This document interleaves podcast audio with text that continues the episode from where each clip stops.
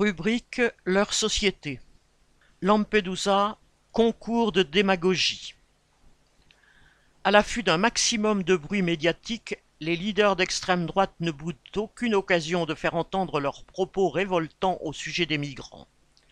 L'arrivée récente de milliers d'entre eux sur l'île italienne de Lampedusa leur en a fourni l'occasion rêvée. Venus principalement des côtes tunisiennes et libyennes, onze mille femmes, hommes et enfants ont traversé la Méditerranée pour gagner l'Europe en accostant sur la petite île en l'espace de quelques jours de beau temps. La traversée sur les barcasses de ferraille était un peu moins périlleuse qu'à l'ordinaire du fait de la météo.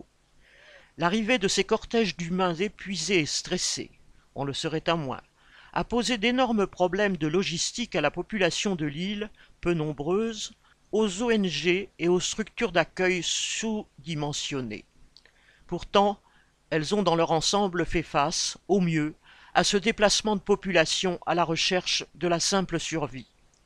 Mais pour les têtes d'affiche de la droite et de l'extrême droite, l'arrivée de ces nombreux migrants a été une occasion inespérée de se positionner, se bousculant pour occuper le terrain le plus fangeux, de débiter les formules les plus hostiles et se faire photographier aux côtés des plus réactionnaires, et d'évoquer l'un après l'autre la prétendue submersion que subirait l'Italie puis la France, terme particulièrement odieux lorsque les statistiques de l'OIM, l'Organisation internationale des migrations, font état de plus de trente mille morts en Méditerranée en dix ans, pour la plupart disparus en mer.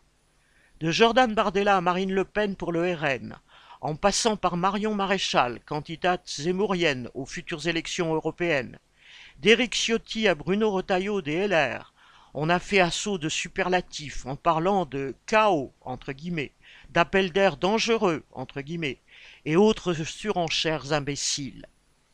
Campagne européenne oblige, la nièce Le Pen s'est jetée dans les bras de Mélanie, la première ministre de Fratelli d'Italia, un parti d'extrême droite, tandis que la tante se montrait main dans la main avec l'autre leader du même bord, le ministre Salvini.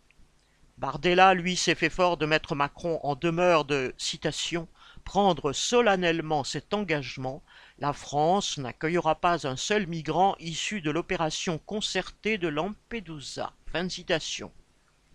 Lourde tâche que d'apparaître plus anti-migrant que le gouvernement. De la chasse aux migrants à Calais, dans les Alpes, dans les campements de réfugiés, à celles aux sans-papiers dont on rend impossible la régularisation malgré leur place évidente dans la vie économique du pays, il y a fort à faire pour doubler les Macron d'Armanin sur leur droite. Ce dernier n'a pas manqué, lui non plus, un voyage à Rome pour proposer d'aider le gouvernement italien, à tenir sa frontière extérieure, autrement dit à rejeter les migrants. Pouvant être considéré comme responsable en tant que ministre de l'Intérieur de la mort de nombreux migrants en Manche ou à Calais, il sait de quoi il parle. Viviane Lafont